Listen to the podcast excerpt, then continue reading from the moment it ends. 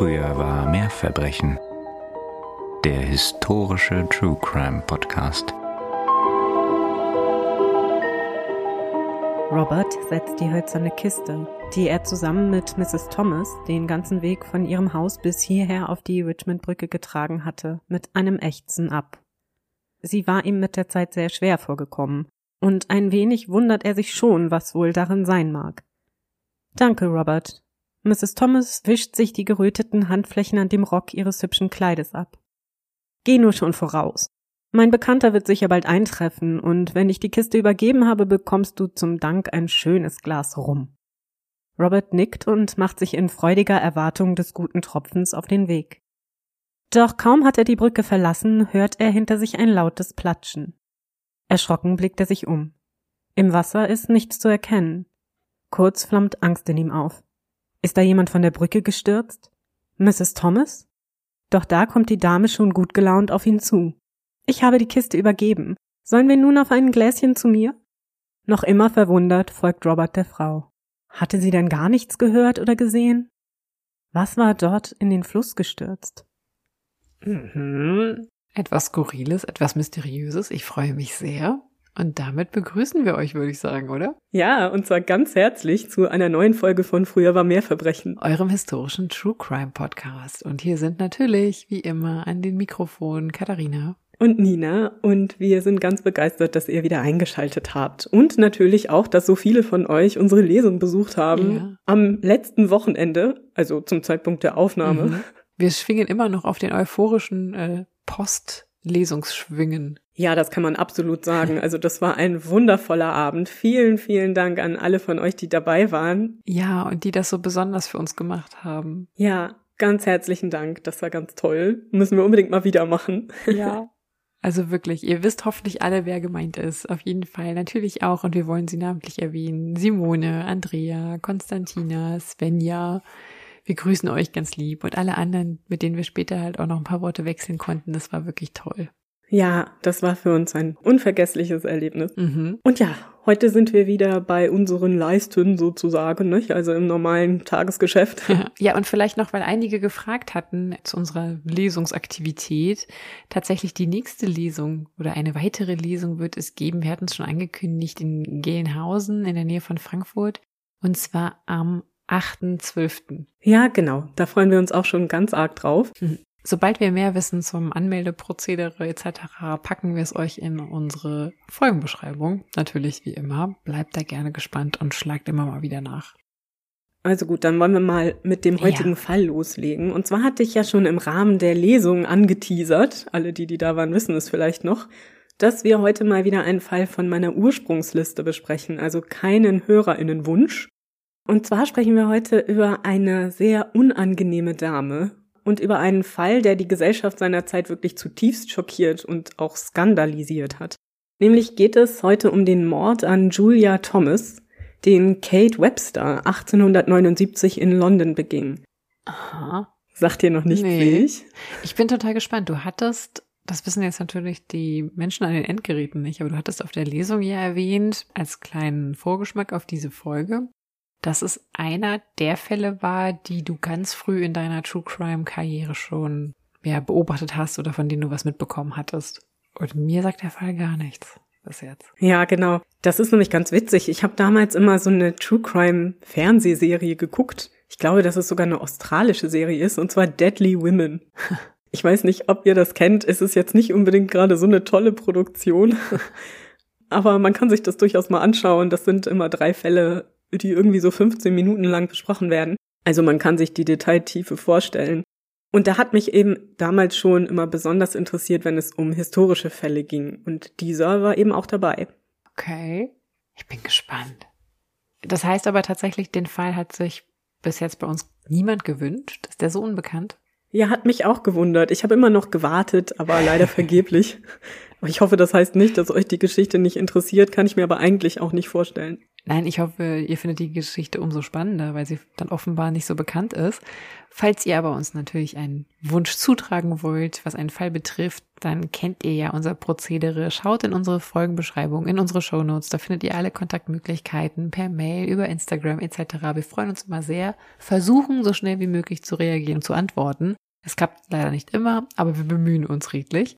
Und wenn ihr uns ansonsten noch unterstützen wollt, damit wir diesen kleinen Hobby-Podcast, diesen Independent-Podcast betreiben können, dann freuen wir uns sehr über einen Support um unsere Kaffeekasse und auch deren Adresse findet ihr wie immer in den Show Notes. Genau, ganz herzlichen Dank für all eure Unterstützung, auf welchem Weg auch immer. Das ist wirklich ganz toll.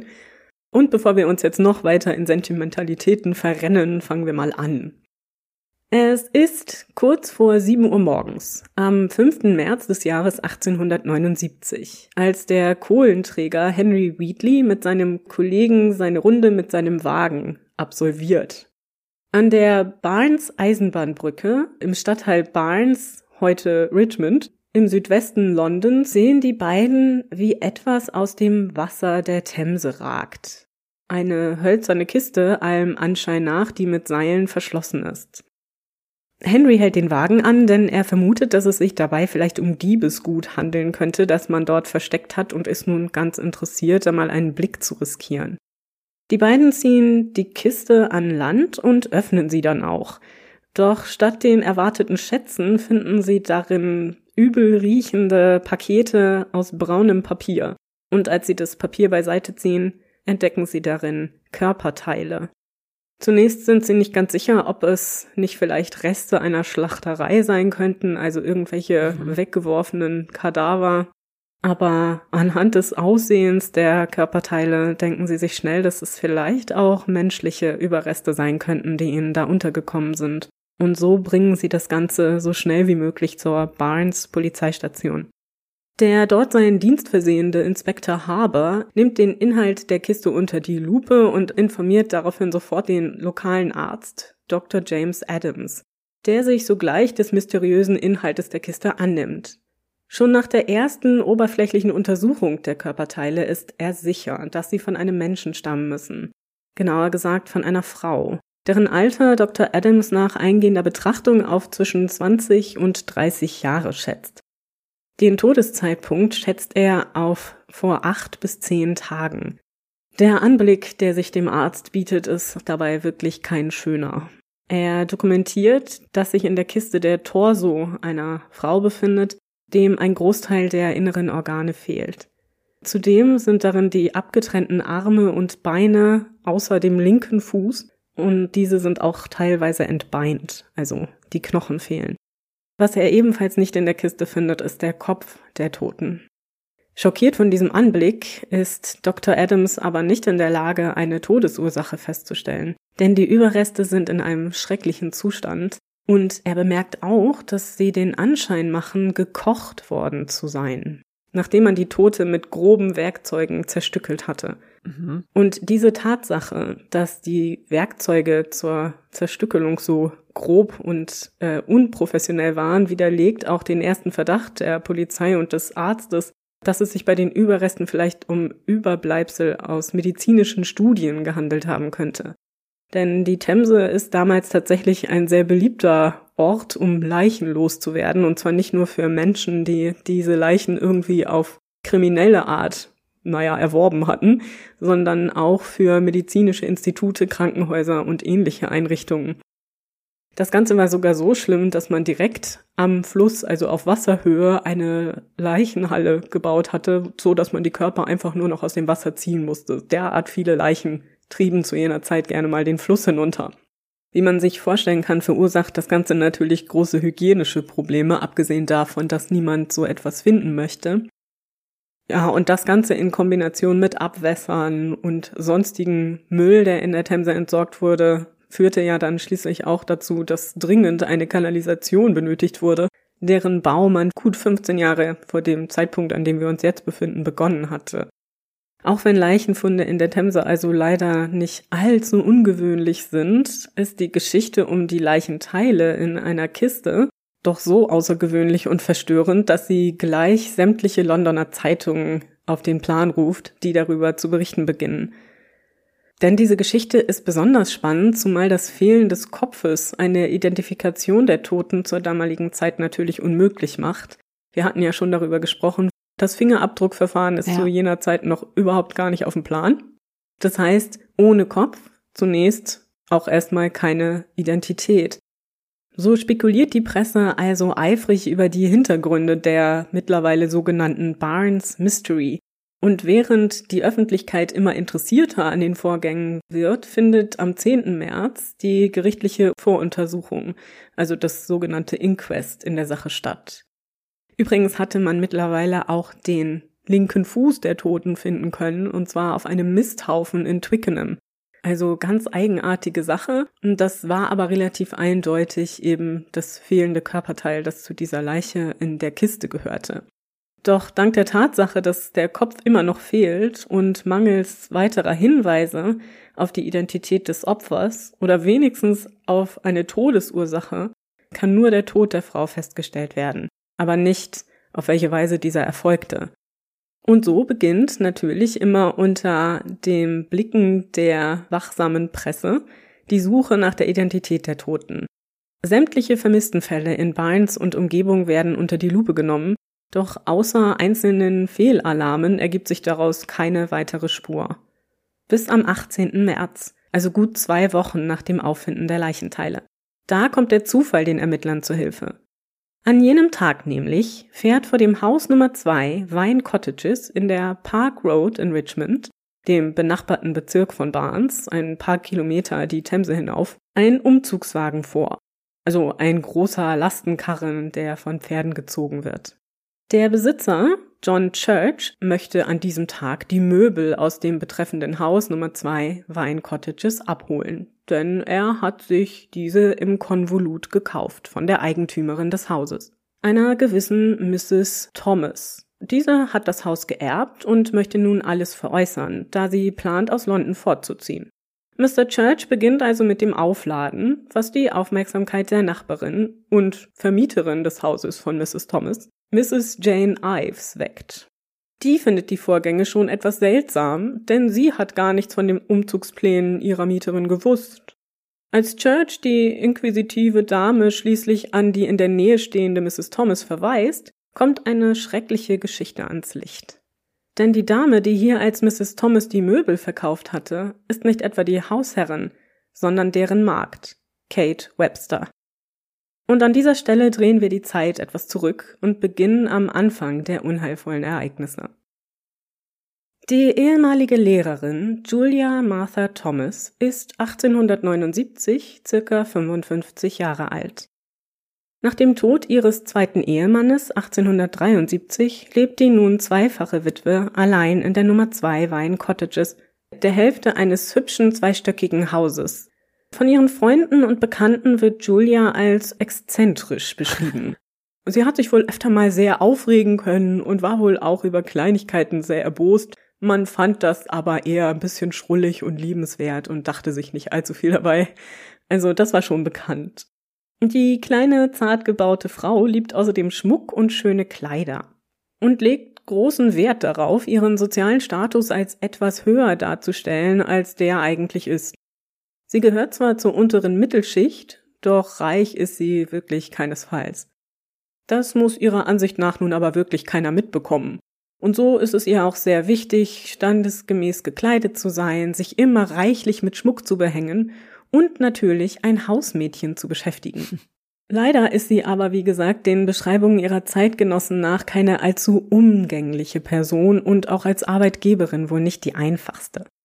Sie ist wohl sehr harsh und kritisch gegenüber ihren Angestellten und hat dementsprechend auch einen hohen Verschleiß an Hausmädchen, die meistens nach kurzer Zeit wieder kündigen und das Weite suchen. Außerdem reist Julia wohl gern und viel und das auch gerne, ohne jemanden zu informieren. So ist man gewohnt, dass sie auch mal länger abwesend ist und dann irgendwann wieder auftaucht und von schönen Reiseerlebnissen berichtet. 1879 nun ist sie mal wieder auf der Suche nach einem neuen Hausmädchen. Und ihre Freundin Mrs. Loader empfiehlt ihr eine Dame, die bei ihr, also Mrs. Loader, schon öfter mal für die eigene Hausangestellte eingesprungen war. Nämlich die 30-jährige Kate Webster. So lernen Julia und Kate sich kennen und am 27. Januar 1879 tritt das neue Hausmädchen seinen Dienst an.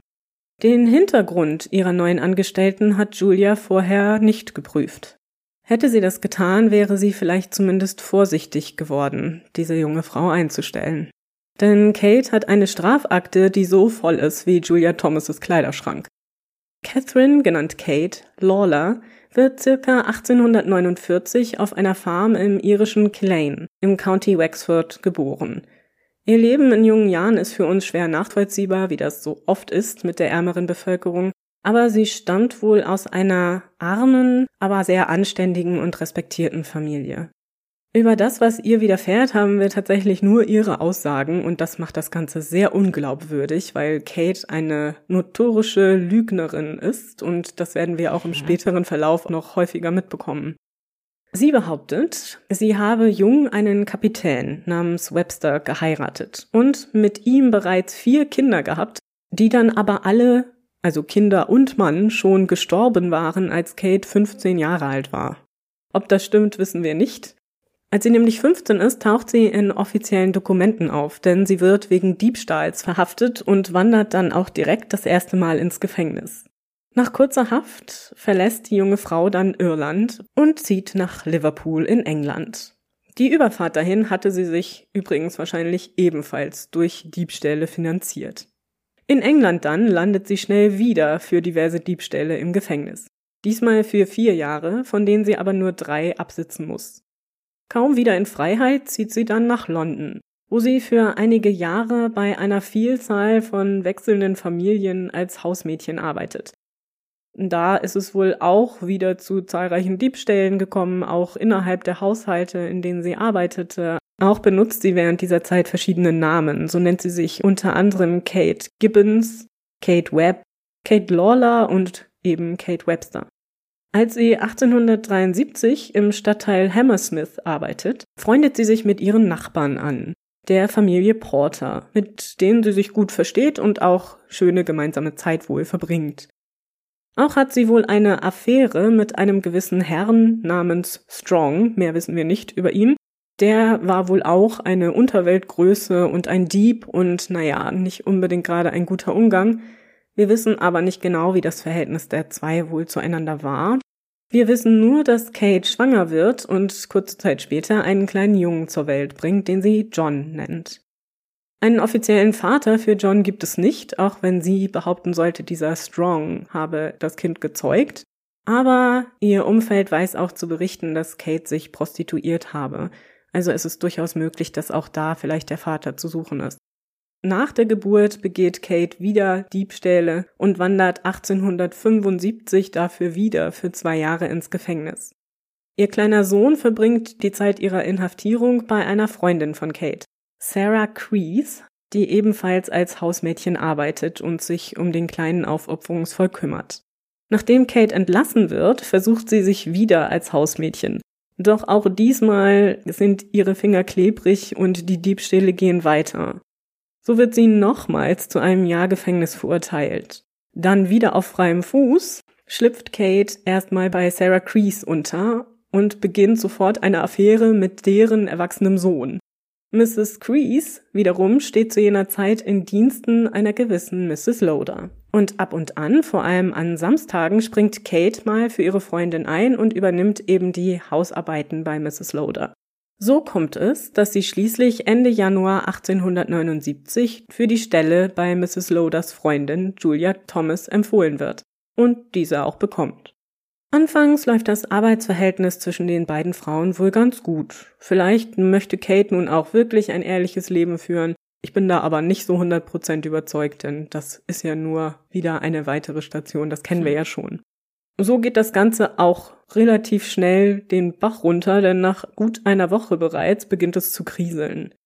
Weder Julia noch Kate sind mit der Situation wohl sonderlich zufrieden, wie wir Zeugenaussagen später entnehmen können, und entscheiden, das Arbeitsverhältnis zum 28. Februar zu beenden.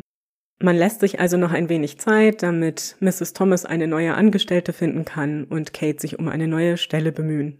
So lange lebt Kate also auch noch mit Mrs. Thomas in ihrem Haus, aber es scheint, dass Julia sich allein mit Kate unwohl fühlt. Das erzählt sie zumindest ihren Freundinnen und sie organisiert sich auch über ihre Kirchengemeinde eine Dame, die für den Rest des Monats bei ihr einzieht, so dass sie eben nicht allein ist mit ihrer Hausangestellten. Der 28. Februar, also der Tag, an dem Kate eigentlich das Haus verlassen sollte, ist aber ein Freitag. Und so bettelt Kate Julia an, doch zumindest noch über das Wochenende bei ihr bleiben zu können. Denn es ist sehr schwierig, über das Wochenende eine neue Stellung zu finden, und es sei ihr ja bisher auch nicht gelungen, und deswegen wäre es doch nett, wenn sie dann am Montag ausziehen könne. Leider kann aber die Untermieterin nicht über das Wochenende bleiben und zieht am 28. wieder aus. Das bedeutet, für zwei Tage sind die beiden Frauen nun also wieder alleine im Haus. Am Sonntag, dem 2. März, besucht Julia am Morgen wie immer die Kirche. Sie ist eine sehr gläubige Presbyterianerin, eifrige Kirchgängerin und ist sehr verbunden mit ihrer Gemeinde, so dass sie eben auch keinen Gottesdienst auslassen möchte. An Sonntagen hat Kate wiederum vertragsgemäß einen halben Tag frei. Diesen halben Tag verbringt sie in der Regel damit, ihren Sohn bei Mrs. Crease zu besuchen und so auch an diesem 2. März. Allerdings bleibt sie nicht besonders lange bei dem Kind, sondern entscheidet sich für einen Besuch in einem Pub wo sie wohl auch ordentlich dem Alkohol zuspricht. Insgesamt war sie wohl jemand, der auch gerne mal einen getrunken hat, also sie war da durchaus nicht abgeneigt. Als sie, also Kate, dann später nach Hause zurückkehrt, ist Julia mächtig sauer. Denn es ist mittlerweile schon Abend und Julia möchte den Abendgottesdienst besuchen. Jetzt ist Kate aber so spät dran, dass Julia sich verspäten wird und das kommt ihr natürlich überhaupt nicht gut zu Pass. So geraten die beiden Frauen in Streit und Julia rauscht dann irgendwann wütend ab und besucht eben den Gottesdienst, bei dem allen auffällt, dass sie unruhig und äußerst erbost wirkt. Schließlich verlässt sie die Kirche auch vor dem Ende des Gottesdienstes und geht alleine zurück nach Hause. Das ist das letzte Mal, dass Julia Thomas lebend gesehen wird. Allem Anschein nach geht das Leben in den Vine Cottages in den nächsten Tagen seinen gewohnten Gang weiter. Immer noch wird Kate dabei gesehen, wie sie Wäsche macht und sie spricht auch mit verschiedenen Händlern, die an der Tür klingeln, um ihre Waren anzupreisen oder zum Beispiel auch einem Kohlenhändler, der eine Rechnung mit Mrs. Thomas besprechen möchte. Dem sagt sie einfach, die Frau sei unterwegs und das würde sie dann regeln, wenn sie zurückkehrt. Das kommt aber keinem komisch vor, denn sowas hatte Mrs. Thomas ja häufiger gemacht in der Vergangenheit und so fällt keinem irgendetwas auf. Außer einem leicht merkwürdigen Geruch, der von dem Haus ausgeht. Aber man denkt, okay, vielleicht hat man da eben Wäsche abgekocht und das kann auch manchmal schon ein bisschen streng riechen und man denkt sich auch dabei nichts weiter. Am 4. März, also zwei Tage nachdem Julia Thomas das letzte Mal gesehen wurde, taucht Kate plötzlich bei der Porter-Familie in Hammersmith auf. Also bei ihren alten Nachbarn und Freunden, die sie da gemacht hatte. Mit denen hatte sie wohlgemerkt jahrelang keinen Kontakt gehabt, so dass die wohl relativ überrascht gewesen sein dürften, dass die Frau plötzlich vor der Tür steht. Und nicht nur, dass sie vor der Tür steht, sondern plötzlich trägt sie auch ein äußerst hochwertiges Kleid und ist mit Goldschmuck förmlich behängt. Also alles in allem wohl schon eine auffällige Erscheinung. Sie erzählt der verblüfften Familie dann bei einer schönen Tasse Tee, dass sie einen gut situierten Gentleman namens Mr. Thomas geheiratet habe, der nun jedoch leider verstorben sei. Und sie macht das Ganze sogar noch ein bisschen komplizierter, indem sie auch noch von einer Erbtante erzählt, die nun leider ebenfalls verstorben sei. Von dieser Tante habe sie ein Haus geerbt und dieses möchte sie nun veräußern, beziehungsweise möchte sie das Inventar veräußern, um dann eben selbst zu ihrer Familie in Irland zurückzukehren. Und aus genau diesem Grund habe sie sich nun auch wieder an die Porters gewandt nach so langer Zeit, denn sie erhofft sich Hilfe der Familie dabei, einen Händler ausfindig zu machen, der ihr die Möbel vielleicht abkaufen würde. Die Porters sind wohl recht beeindruckt von Kates neuem Lebensstil und ihrer sozialen Stellung und willigen bald ein, sich nach einem geeigneten Händler umzuschauen. Als man dann die Kaffeetafel aufhebt, begleiten Henry Porter und sein 16-jähriger Sohn Robert Kate noch ein Stück des Weges nach Hause. Robert trägt dabei, höflich wie er ist, Kates schwere schwarze Stofftasche, die sie die gesamte Zeit beim Teetrinken an ihrem Bein unter dem Tisch stehen hatte. Unterwegs macht man auch nochmal Halt an einem Pub für ein Gläschen Wegzehrung. Und während die drei dort trinken, entschuldigt Kate sich kurz mit der Aussage, sie sei mit einem Bekannten verabredet, dem sie eben diese schwarze Tasche übergeben wollte, und sie würde gleich zurückkommen. Die Porters warten eine Weile, gut 20 Minuten, bis Kate dann ohne Tasche zurückkehrt. Während Henry sich nun auf den Heimweg macht, begleitet der junge Robert Kate noch bis zu ihr nach Hause in die Nummer zwei Wein Cottages. Sie hat nämlich noch eine Bitte. Da sei eine Kiste, die sie einem Bekannten am Treffpunkt auf der Richmond-Brücke übergeben wolle. Und sie brauche Hilfe beim Tragen, denn das ganze Ding ist schon schwer und auch ein bisschen sperrig. So schleppen Kate und Robert die hölzerne Kiste von der Thomas-Residenz auf die Brücke.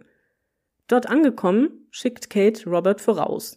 Ihr Bekannter würde gleich kommen und der Junge solle ruhig schon mal ein Stück des Weges gehen. Als Robert am anderen Ufer angekommen ist, hört er ein lautes Platschen. Natürlich dreht er sich sofort um und guckt, was da geschehen ist, aber er kann im Wasser nichts erkennen.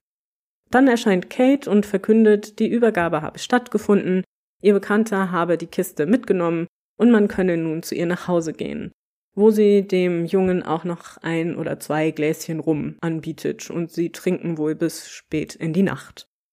Am Wochenende darauf sucht sie die Porters erneut auf und wird John Church vorgestellt, der in Hammersmith eine Kaffeestube betreibt und daran interessiert ist, das gesamte Inventar aus dem Thomas Haus zu erwerben.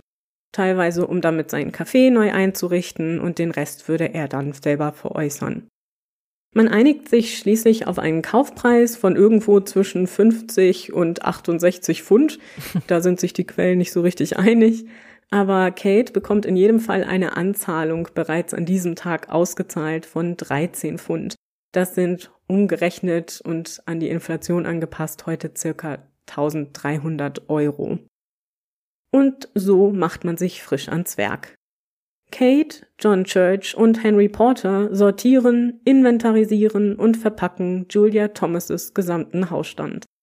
Wobei die Herren natürlich davon ausgehen, dass es sich um das Eigentum von Kate Thomas handelt.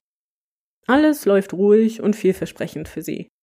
Bis am 18. März der Wagen eintrifft, mit dem Church die Möbel aus dem Haus abtransportieren möchte. Und damit sind wir wieder am Anfang angekommen.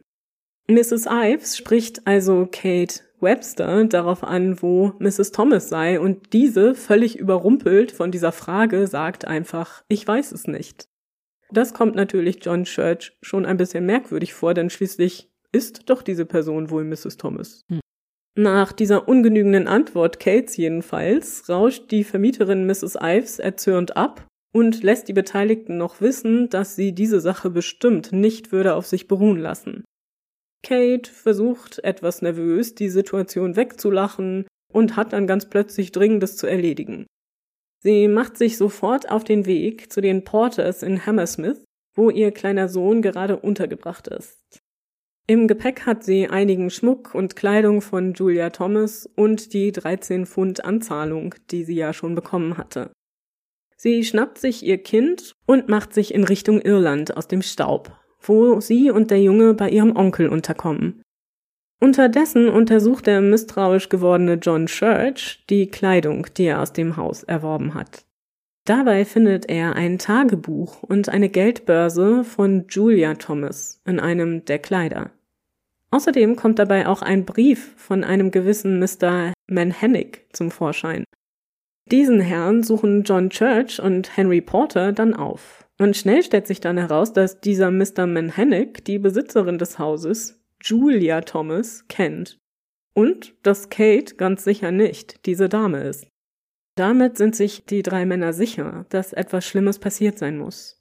Natürlich kennen alle auch die Berichte in den Zeitungen über die grausigen Funde in der Themse, also die Barnes Mystery, und befürchten nun, die Tote, deren Identität alle verzweifelt suchen, könne Julia Thomas sein.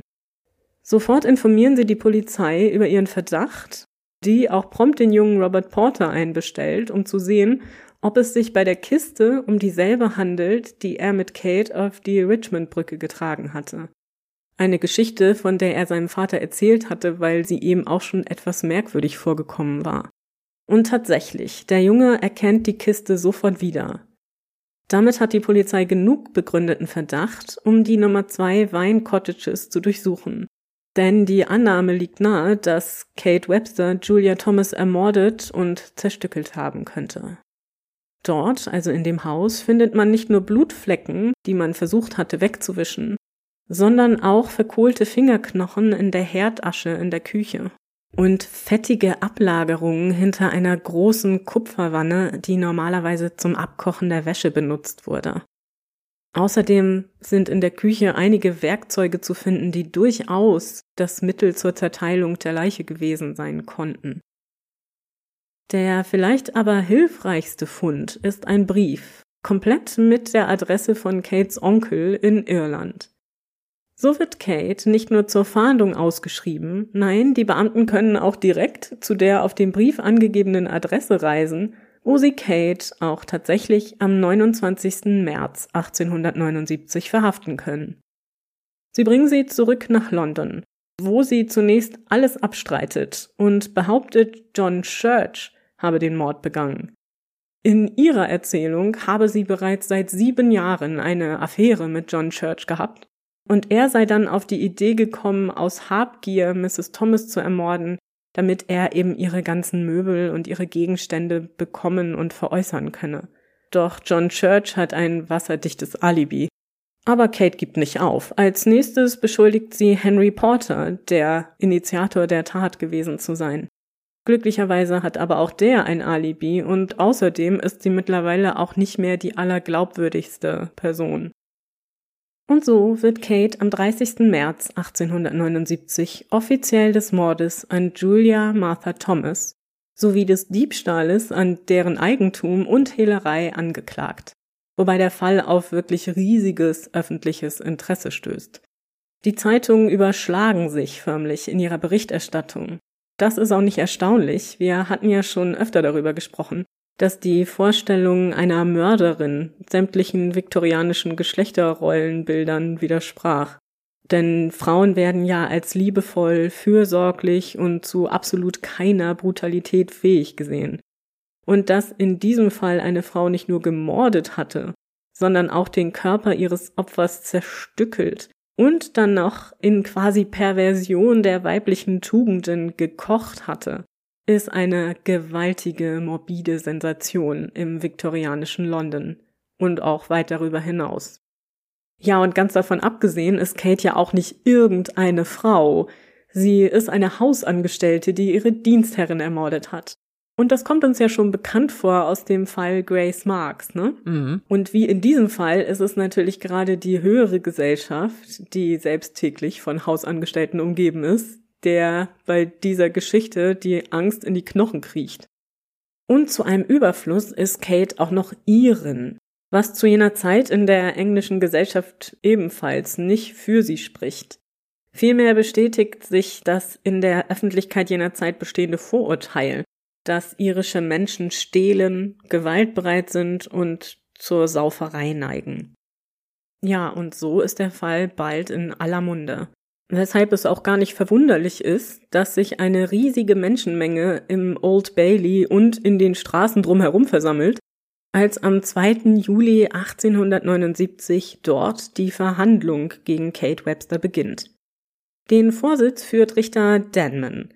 Die Anklage vertritt Generalstaatsanwalt Sir Hardinge Gifford und Kates Verteidigung übernimmt der prominente Londoner Anwalt Sir Warner Slay, was wiederum für den sensationellen Charakter des Falles spricht, denn normalerweise hätten sich solche Herren nie mit dieser Dame abgegeben. Auch im Publikum gibt sich während der sechs Tage dauernden Verhandlung die Prominenz die Klinke in die Hand. So ist zum Beispiel der Prinz von Schweden Zuhörer an einem Verhandlungstag. Doch Kates Verteidiger nutzt all seine Reputation wenig. Denn obwohl Kate die gesamte Zeit über auf ihrer Unschuld besteht, gibt es einfach zu viele Beweise, die vorgebracht werden können. Darunter die Funde im Haus und natürlich die zerstückelte Leiche selber. Außerdem können derart viele Zeugen detailliert in der Sache aussagen, dass sich das Ganze eben über sechs Verhandlungstage hinzieht, was für jene Zeit schon bemerkenswert ist. Das kennen wir ja aus den anderen Verfahren, da ist es meistens eher ein Tag, vielleicht mhm. mal zwei, aber sechs Tage ist in dieser Zeit wirklich außergewöhnlich lang. Auch wenn es ohne den Kopf eigentlich unmöglich ist zu beweisen, dass es sich bei der Toten aus der Kiste tatsächlich um Julia Thomas handelt, bringt doch zu vieles Kate mit der Kiste in Verbindung. Und eine besonders wichtige Aussage kann eine Hutmacherin machen. Die sagt nämlich aus, dass Kate ihr bereits eine Woche vor dem Mord erzählt hatte, dass sie eine reiche Tante beerbt hatte. Dadurch kann sogar ein Vorsatz und ein planvolles Vorgehen zumindest wahrscheinlich gemacht werden. Also das wirkte auf die Jury nun auch alles andere als positiv. Am Ende gelangen diese, also die Geschworenen, nach nur einer Stunde Beratung zu einer Einigung. Kate Webster wird des Mordes an Julia Thomas für schuldig befunden und zum Tode verurteilt. Doch Kate gibt immer noch nicht auf. Angesichts dieses Urteils behauptet sie nun, dass sie schwanger sei. Das hätte bedeutet, dass bis zur Geburt ihres Kindes keine Hinrichtung stattfinden kann. Diese Aussage sorgt im Gerichtssaal für einen wahren Aufruhr und Tumult, und die Situation muss erstmal wieder beruhigt werden. Man fackelt auch nicht lange und eine Jury aus zwölf Frauen aus dem Publikum wird eingeschworen, um Kate auf eine Schwangerschaft hin zu untersuchen. Unterstützt werden sie dabei übrigens von einem alten Bekannten, das fand ich ganz interessant, und zwar Dr. Thomas Bond, den wir ja schon Ach. aus den Jack the Ripper Fällen kennen, wo er ja der Gerichtsmediziner im Fall von Mary Jane Kelly war. Es ist doch immer wieder schön, alte Bekannte zu treffen in der Geschichte. Ja, ich finde das auch immer ganz spannend, ne, wie sich das alles dann doch wieder überschneidet ja. und die gleichen Charaktere eine Rolle spielen, ja. Kate wird also in eine Seitenkammer gebracht und dort untersucht. Doch eine Schwangerschaft kann nicht festgestellt werden. Was allerdings nicht bedeutet, dass sie nicht schwanger ist. Wir können uns ja vorstellen, wie im Zuge einer solchen Untersuchung auf irgendeinem Schreibtisch in einem Seitenzimmer des Gerichtssaales so eine Untersuchung aussieht. Mhm. Also da kann man natürlich eine Schwangerschaft im frühen Stadium gar nicht feststellen. Und deswegen ist die Aussage dieser Jury auch nicht, sie ist nicht schwanger, sondern sie ist nicht quick with child. Das fand ich ganz spannend. Das bedeutet, dass das Kind, das sie trägt, noch so klein ist, wenn es denn existiert, dass es noch nicht als Leben gilt. Diese Definition gab es zur damaligen Zeit. Nachdem man nun also herausgefunden hat, dass sie wahrscheinlich nicht schwanger ist, wird sie ins Wandsworth Gefängnis zurückgebracht und ihre Hinrichtung für den 29. Juli angesetzt. Man versucht jetzt nochmal, die Hinrichtung zu verhindern. Es gibt Petitionen an die Königin durch ihre Verteidigung, aber ohne Erfolg. Schließlich am Abend vor ihrer Hinrichtung, also am 28. Juli 1879, legt Kate ein volles Geständnis ab. Das macht sie wahrscheinlich zu diesem Zeitpunkt, weil sie jetzt auch sicher ist, dass es für sie keinen Ausweg mehr gibt. Wie viel man von dem, was sie dabei berichtet, wirklich glauben kann, bleibt natürlich offen. So ist das ja immer bei solchen direkten Aussagen von Menschen, die solche Taten begangen haben. Aber zumindest gibt es uns ein wenig Anhaltspunkt dazu, was vielleicht passiert sein könnte im Hause Thomas an diesem 2. März 1879. Auch fällt auf, dass sie die ganze Zeit über immer noch sagt, sie selbst sei quasi ein Opfer der Umstände gewesen. Mhm. Also so richtig die Schuld auf sich nehmen, das macht sie bis zum Ende hin eigentlich nicht. In ihrem Geständnis berichtet sie, dass sie sich zunächst gut mit Julia Thomas verstanden habe. Das hielt aber nicht lange. Ich zitiere Ich fand sie sehr anstrengend und sie tat vieles, um mir bei meiner Arbeit auf die Nerven zu gehen. Wenn ich meine Arbeiten in meinen Räumen erledigt hatte, kontrollierte sie mir nach und wies mich auf Stellen hin, von denen sie sagte, ich hätte sie nicht sauber gemacht, womit sie Zeichen einer gemeinen Gesinnung gegen mich zeigte. Ja, und das habe Kate gegen Julia aufgebracht, was dann schließlich dazu geführt habe, dass man sich zum Ende des Monats trennen wollte. Soweit sind ja die Dinge alle auch noch durch Aussagen Julia Thomases selber belegt. Ne? Die hatte ja auch gesagt, dass man sich trennen wolle, dass man sich nicht mehr so gut verstand und so weiter. Kommen wir also zum 2. März, dem wahrscheinlichen Todestag Julias. An diesem Tag habe Julia Kate wieder zurechtgewiesen, nämlich weil sie eben am Abend so spät zurückgekehrt war und sie, also Julia, nun zu spät zur Kirche kommen würde. Und diese Zurechtweisung, das hatte Kate natürlich wieder überhaupt nicht gefallen, denn das war ja etwas, das sie nun schon die ganze Zeit beobachtet hatte mhm. und das machte sie sehr wütend. Man habe sich dann wirklich laut und ausführlich gestritten. Julia hatte dann eben in diesem erregten Gemütszustand den Gottesdienst besucht, sei dann früher als sonst zurückgekehrt und direkt hinauf in ihr Zimmer gegangen. Kate aber, die war nach wie vor so verärgert, dass sie der Hausherrin nach oben gefolgt war, um das Streitgespräch von vorher fortzusetzen und eben ihren Punkt klar zu machen. Im Zuge dessen sei es dann auch zu Handgreiflichkeiten gekommen und Kate habe Julia die Treppe hinuntergestoßen. Also sie sagt hier, dass es quasi ein Unfall war, dass Julia die Treppe hinunterfiel. So liegt die Frau nun also verletzt am Fuße der Treppe und Kate sei panisch geworden, weil ihr natürlich auch klar war, dass sie für den Angriff nun in richtig ernsthafte Schwierigkeiten geraten konnte. Also das ist ja nun keine Kleinigkeit mehr. Mhm. In ihrer Panik habe sie dann ihre verletzte Dienstherrin mit beiden Händen am Hals gegriffen und zu Tode gewürgt, um zu verhindern, dass diese schreit oder irgendwen auf sich aufmerksam machen kann. Dabei beschreibt sie in ihrer Aussage, dass sie wirklich neben sich gestanden habe, sie sei nicht sie selbst gewesen. Ob dem so ist, sei mal dahingestellt. Jetzt habe Kate aber natürlich das Problem gehabt, die Leiche möglichst unauffällig verschwinden lassen zu müssen. Kleines Wort der Warnung, jetzt wird es für ein paar Minütchen ein bisschen grafischer hier, weil ich jetzt beschreibe, was mit der Leiche passierte. Also wer das nicht hören möchte, vielleicht einfach mal so zwei Minuten vorspulen. Zunächst versucht Kate mit einem Rasiermesser den Kopf der Toten abzuschneiden. Das gelingt aber nicht besonders gut, denn es kann die Halswirbel nicht durchtrennen. Also holt Kate aus der Küche eine Fleischsäge und entfernt den Kopf auf diese Weise. Dann zerteilt sie den restlichen Körper mit einem scharfen Messer. Sie trennt Arme und Beine ab, schneidet den Bauch auf und entfernt einen Großteil der Organe, die sie in das Herdfeuer wirft, um sie zu verbrennen. Den Rest des Körpers legt sie in die kupferne Wäschewanne und kocht sie. Sie versucht auch noch Knochen im Herdfeuer zu verbrennen, das ist aber nicht so besonders effizient, wie sie feststellen muss. Und so verstaut sie schließlich die gekochten Körperteile in braunes Papier gewickelt in der besagten Kiste, die später eben auch aufgefunden werden sollte. Allerdings passen leider der linke Fuß und der Kopf nicht mehr hinein. Kate habe sich wohl auch gedacht, dass es ohnehin klüger wäre, den Kopf nicht mit dem Körper gemeinsam zu entsorgen. Und so packt sie den Kopf in die schwarze Stofftasche, die sie später mit zum Tee trinken bei den Porters nehmen sollte. Den Fuß entsorgt sie noch in derselben Nacht in eben diesem Misthaufen in Twickenham. Außerdem verkauft sie am nächsten Tag auch noch Julia Thomases Gebiss. Diese ganzen schrecklichen Vorkommnisse und vor allem das ganze Blut, das überall in der Küche verteilt gewesen sei, hätten Kate wirklich übel mitgenommen und noch weiter an ihren Nerven gezerrt, so wie sie es beschreibt. Aber ich finde schon, das alles überhaupt tun zu können, da muss man schon eine gewisse Kaltblütigkeit haben. Also ich bin mir nicht sicher, inwieweit sie das wirklich so sehr abgeschreckt hat, wie sie behauptet. Mhm. Nach ihrem Geständnis jedenfalls wird Kate Webster um neun Uhr morgens am 29. Juli 1879 im Hof des Wandsworth Gefängnisses gehängt.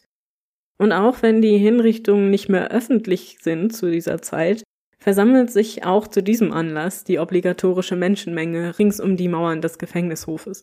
In der Hoffnung, vielleicht doch noch das ein oder andere Detail mitzubekommen von der Hinrichtung.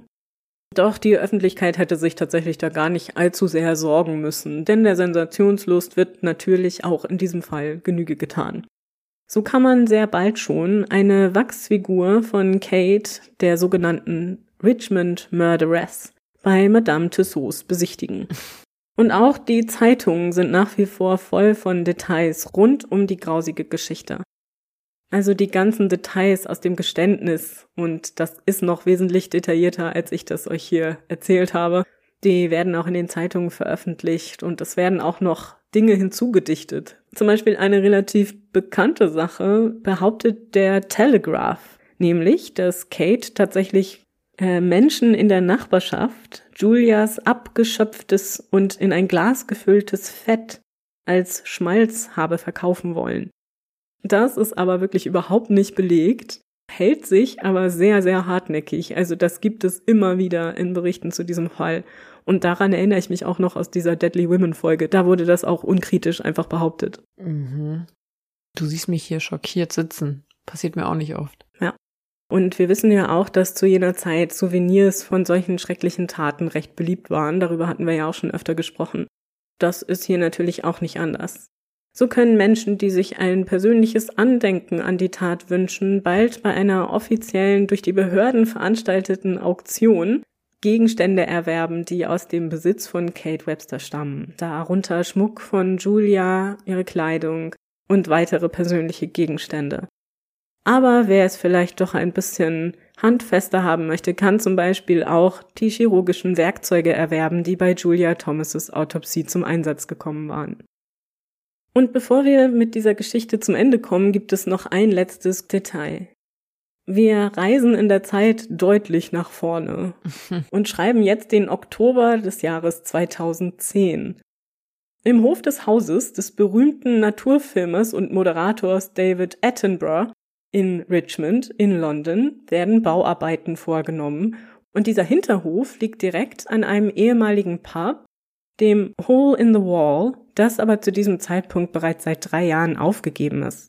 Herr Edinburgh möchte da also Umbaumaßnahmen machen und dabei kommt im Boden ein zerbrochener Schädel zum Vorschein. Sofort wird natürlich die Polizei verständigt. Man weiß ja nicht, von mhm. wann dieser Schädel stammt. Und es folgen dann auch wirklich ausführliche forensische Untersuchungen, DNA-Analysen, Historische Aufzeichnungen werden bemüht, zum Beispiel tatsächlich die Zahnarztakten von Julia Thomas. Und so kann im Juli 2011 verkündet werden, dass es sich bei dem gefundenen Schädel tatsächlich um den von Julia Martha Thomas handelte. Das heißt, nach all der Zeit ist er also wirklich noch aufgetaucht.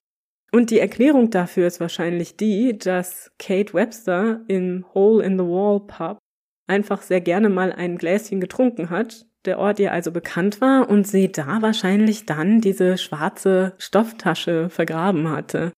Ja, und damit sind wir am Ende des heutigen Falles angekommen. Aber ich finde, da kann man vielleicht noch ein bisschen drüber reden. Was meinst du? Also ich fand ja bemerkenswert, unabhängig davon, dass ich den Fall nicht kannte und er nun ja echt im Gedächtnis bleibt. Ich finde schon extrem bemerkenswert, wie sehr er an moderne Fälle erinnert.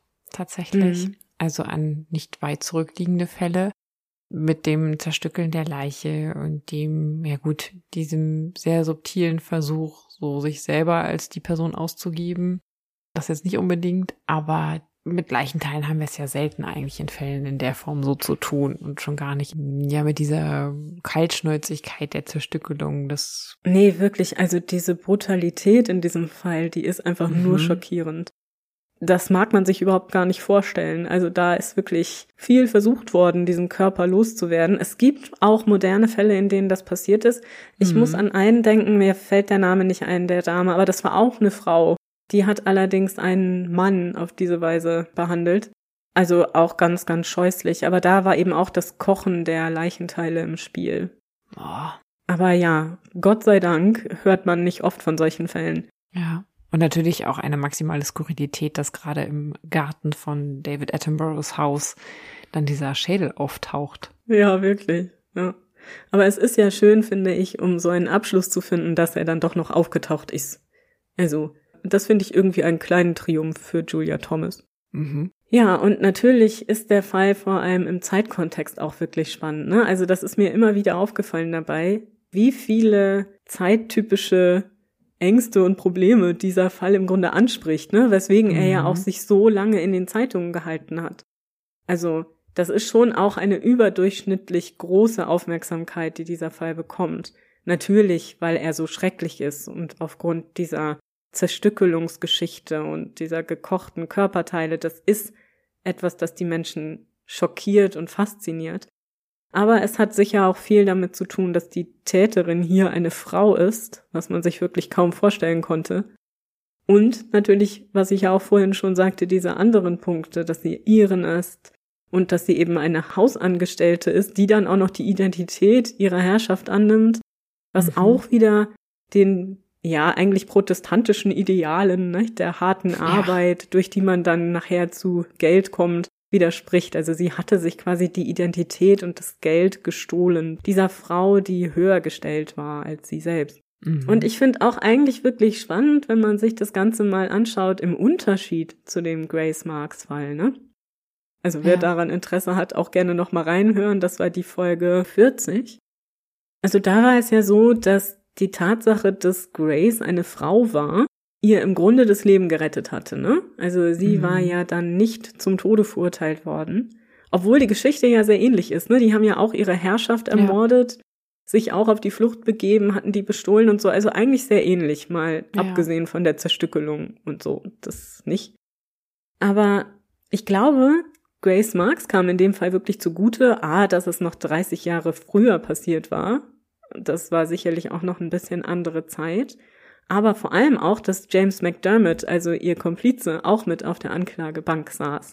Denn auf den konnte man ja die ganzen negativen Eigenschaften übertragen, die Kate Webster in sich vereint. Also diese Iren, die stiehlt und trunksüchtig ist und brutal und gewalttätig. Das alles wurde ja James McDermott auch zugeschrieben, aber mhm. dadurch von Grace Marks weggenommen, die ja auch Iren war. Und das ist ja ganz spannend, ne? wie diese Konstellation zu so unterschiedlichen Ergebnissen auch führen kann. Aber ja, also ich finde, das ist eine ganz interessante Geschichte, abgesehen davon, dass sie auch wirklich schrecklich ist. Ja. Und wundere mich eigentlich, dass sie heute nicht bekannter ist. Ja, ne? Es ist irgendwie mysteriös, aber dazu haben wir ja jetzt ein bisschen beigetragen, dass sie bekannter wird. Ja. Also sehen. auch im deutschsprachigen Raum. Ich schätze mal, das ist vielleicht auch so ein bisschen des Rätsels Lösung. Ja. Aber es ist auf jeden Fall ganz spannend, wie sich danach auch diese ganzen Mythen noch bilden. Ne? Also das mit diesem Fett, das dann angeblich so verkauft werden sollte und dass man das dann auch noch essen sollte. Das ist ja nochmal so eine Erweiterung dieses Schreckens. Ne? Mhm. Also ja, ganz interessant, aber glaubt nicht alles, was ihr lest. Ja, und in diesem Sinne würde ich sagen, sind wir fertig für diese Woche. Ich hoffe, mhm. ihr fandet die Geschichte interessant und freue mich natürlich jetzt umso mehr auf dann in zwei Wochen Katharina, hm. weißt du schon, worum es dann geht? Aber natürlich nicht. Okay, aber man muss trotzdem immer fragen. Ich finde das gut, ne? Das ist so Tradition. Es wird auch sicher noch mal einen Tag geben, wo wir das beide wissen, aber tatsächlich in diesem Fall nicht. Ja, alles klar. Dann sind wir umso gespannter und freuen uns, glaube ich, alle auf in zwei Wochen, wenn es dann wieder heißt. Früher war mehr Verbrechen. Euer Lieblingshistorischer True Crime Podcast.